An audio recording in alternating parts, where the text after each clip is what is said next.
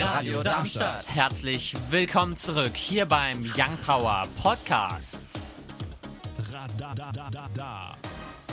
Gerade zugeschaltet ist Eva Mutmann vom Studioblock, ist ein Boulderhaus in Darmstadt. Erste Frage an Sie ist, was hat sich denn in Ihrem Alltag so verändert? Im Grunde hat sich mein Alltag gar nicht so stark verändert. Ihr habt nach ähm, Arbeit und persönlichem Leben gefragt. Persönlich ähm, hat sich bei mir vor allem verändert, dass meine Mitbewohnerin Reis ausgenommen hat vor mir, weil sie Sorge hat, dass ich sie mit Corona infizieren könnte.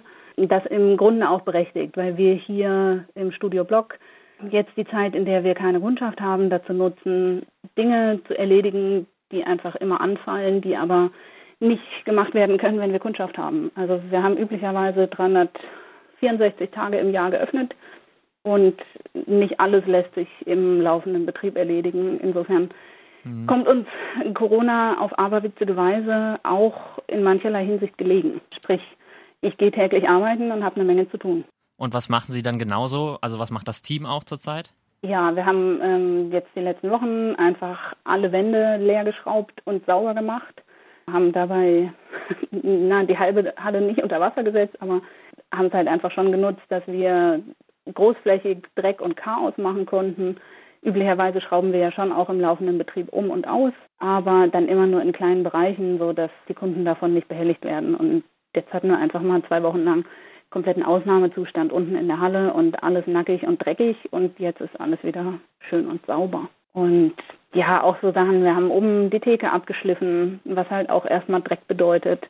An sich keine aufwendige Tätigkeit ist, aber nicht funktioniert, wenn man nebenher noch 200 Kaffee am Tag kochen soll. Und einfach lauter solche Sachen, die einem immer, also so Verschleißdinge, die anfallen, von denen die wir irgendwie im Blick haben, wo wir uns auch relativ sicher sind, dass es den Kunden auch auffällt und wo wir uns jetzt auch freuen, dass wir es wieder schön machen können, weil wir eigentlich unsere Halle auch richtig gerne haben und die auch mal rausgeputzt präsentieren wollen und da vorher halt in der Bredouille waren, dass oftmals nicht so funktioniert, wie wir es uns vorstellen und jetzt können wir gerade mal richtig ranklotzen und ähm, alles aufpolieren. Also wir schleifen auch gerade alle Holzmöbel ab und äh, streichen ähm, alle Wände neu und dergleichen. Wie lange denken Sie denn noch, dass Sie durchhalten so in dieser Situation? Na, durchhalten ist tatsächlich von verschiedenen Faktoren immer noch abhängig. Wir haben jetzt gerade heute die Soforthilfe bewilligt bekommen, die wir Anfang letzter Woche beantragt hatten. Das ähm, erleichtert jetzt gerade schon mal. Aber also tatsächlich trifft uns Corona in einer schlechten Situation. Also wir haben im Dezember letzten Jahres ähm, eine zweite Halle in Mannheim eröffnet und im letzten Jahr viele Ausgaben gehabt, die wir jetzt vorhatten, mit äh, Einnahmen in diesem Jahr teilweise wieder zu tilgen. Entsprechend haben wir auch ähm, einfach Kredite am Laufen, die ähm, eigentlich gedeckt werden wollen. Und jetzt gerade zu der Jahreszeit, also uns fällt jetzt, wir haben sowieso ein Sommerloch in der Boulderhalle, also im Mai bis September ähm, ist halt einfach nicht so viel Kundschaft für Indoor-Sport da. Das wissen wir schon auch, aber jetzt der März und der April wären eigentlich noch mal gute Monate für uns gewesen und die machen unser Sommerloch jetzt gerade einfach länger. Und wie ist es dann da finanziell? Also wie lange können Sie die Mitarbeiter noch bezahlen und wie sieht es da aus? Ja, es ist die Frage, was man als Aushalten versteht. Also wir haben halt keine Umsätze mehr und waren vorher auf einem Niveau, in dem wir unsere Ausgaben mit unseren Umsätzen decken konnten und jetzt fehlen die Umsätze. Sprich, eigentlich ähm, ist es eine relativ kurze Zeit, die wir überbrücken können. Wir haben jetzt eine Lohnzahlung hinter uns und dann kommt die nächste und die kriegen wir sicherlich auch noch auf irgendeine Weise gestemmt und dann ähm, müssen wir schauen, was wir noch an Geldern bewilligt kriegen. Also wir sind natürlich auch dabei zu schauen, dass wir wieder liquide werden. Schöner wäre es für uns auch, wenn wir das über Kundschaft lösen könnten, weil so eine Boulderhalle ohne Kunden ist tatsächlich eine skurrile Angelegenheit. Wenn wir jetzt gerade auch bei diesem Hilfspaket sind, wie viele Mitarbeiter haben Sie denn? Genau, wir haben 50 Mitarbeiter oder 49, glaube ich, mit den Standorten Funkstadt und Mannheim gemeinsam. In Mannheim sind es derzeit 15, glaube ich, und die übrigen sind in Funkstadt angestellt. Äh, das heißt, wir haben Anspruch auf ähm, Soforthilfe im Rahmen von 30.000 Euro. Wir haben gerade so über das Hilfspaket gesprochen, über die 30.000 Euro. Wie weit kommen Sie denn damit? Ja, tatsächlich muss man sagen, 30.000 Euro sind bei uns ein Tropfen auf einen heißen Stein. Also das verschafft uns jetzt gerade so ein bisschen den Spielraum, dass wir eine Idee haben, wie wir die nächste Lohnzahlung bewältigen können. Aber ähm, das reicht dafür nicht. Und wir haben andere Fixkosten, die können wir auch nicht senken. Natürlich versuchen wir das gerade an allen Ecken und Enden.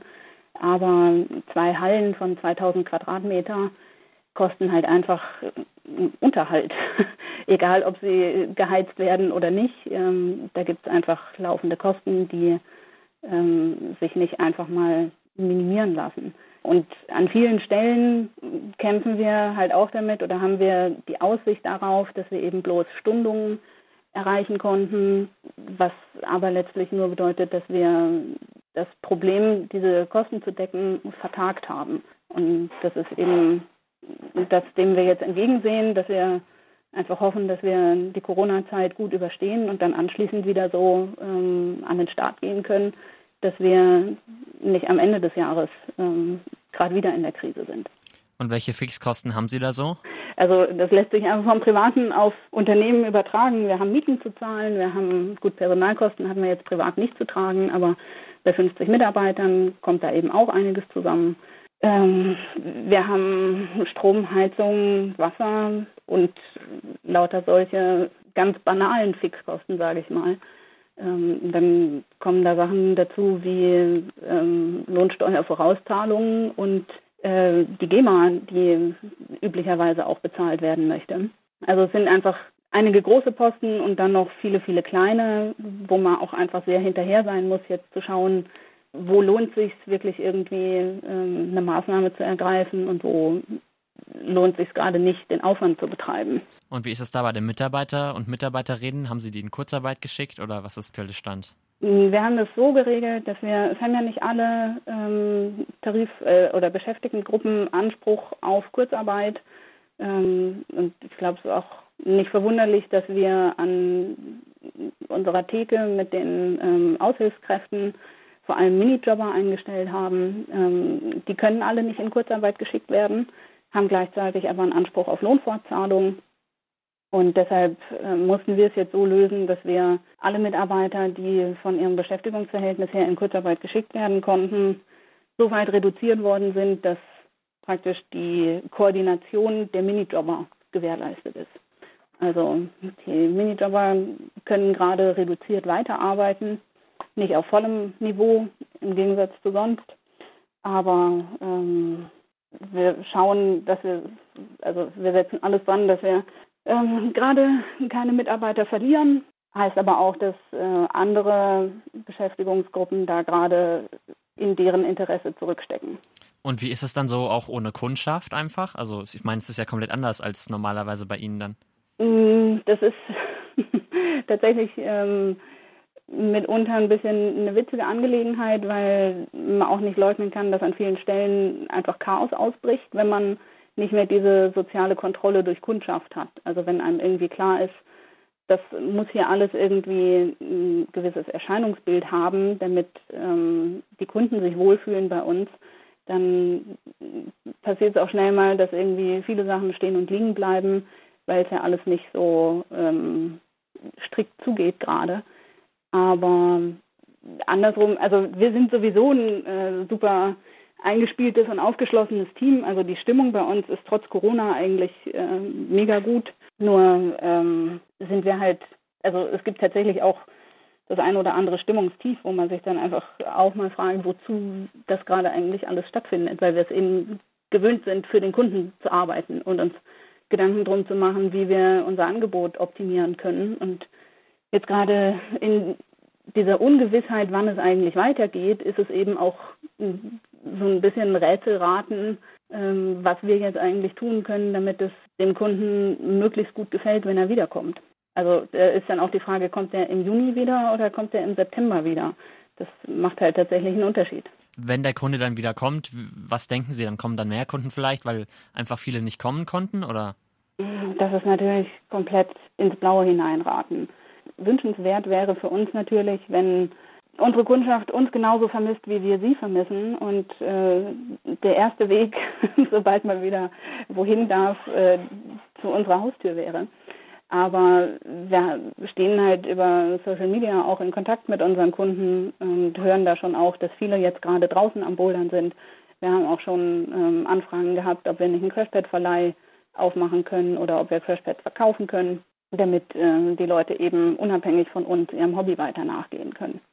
Ich gehe eigentlich stark davon aus, dass äh, der Kreis unserer Stammkundschaft ähm, etabliert genug ist, als dass wir nicht ähm, die Tür aufmachen und keiner kommt sondern ich setze eigentlich darauf, dass die Altbekannten sich auch wieder blicken lassen. Die, die sowieso das ganze Jahr über zu uns gekommen sind, egal ob Sommer oder Winter. Haben Sie denn irgendwie überlegt, so Kurse anzubieten draußen oder, also das ist ja eher schwierig, aber vielleicht einen Verleih zu machen? Draußen anbieten ist, äh, also in Form von einem Kurs oder so, ist äh, ausgeschlossen. Also solche Angebote sind ja aktuell auch nicht erlaubt. Mhm. Also weil man sich ja auch einfach nicht in Gruppen draußen aufhalten kann. Und wenn man es auf die zugelassene Personenzahl reduziert, dann ist es ähm, sehr, sehr schwer, das wirtschaftlich zu gestalten, ähm, ohne dass es äh, horrende Ausgaben für den Kunden bedeutet. Ja. Ähm, Crashpad Verleih in der Hinsicht ist ähm, haben wir jetzt noch nicht angetrieben. Ähm, ist tatsächlich einfach auch schwer zu realisieren im Moment, weil wir dafür eben auch feste Zeiten bräuchten. Und dafür sind wir aktuell so ein bisschen zu sprunghaft organisiert, würde ich sagen. Aber können wir vorstellen, wenn jetzt nach Ostern nicht ein Ende in Aussicht ist, äh, fangen wir definitiv, definitiv an, auch solche Optionen nochmal durchzudenken, einfach um auch den Kontakt zum Kunden halten zu können. Eva Mutmann heute bei uns am Telefon vom Studio Blog und wir sprechen gleich nochmal weiter. Uns findet ihr auch auf Instagram und Twitter Young Power Radar. Bei uns in der Leitung immer noch Eva Mutmann vom Studio Blog in Darmstadt und wir wollen nochmal kurz auf die Konkurrenz eingehen von Ihnen. Das Boulderhaus in Darmstadt zum Beispiel bietet ja Mitgliedschaften an. Haben Sie sowas auch?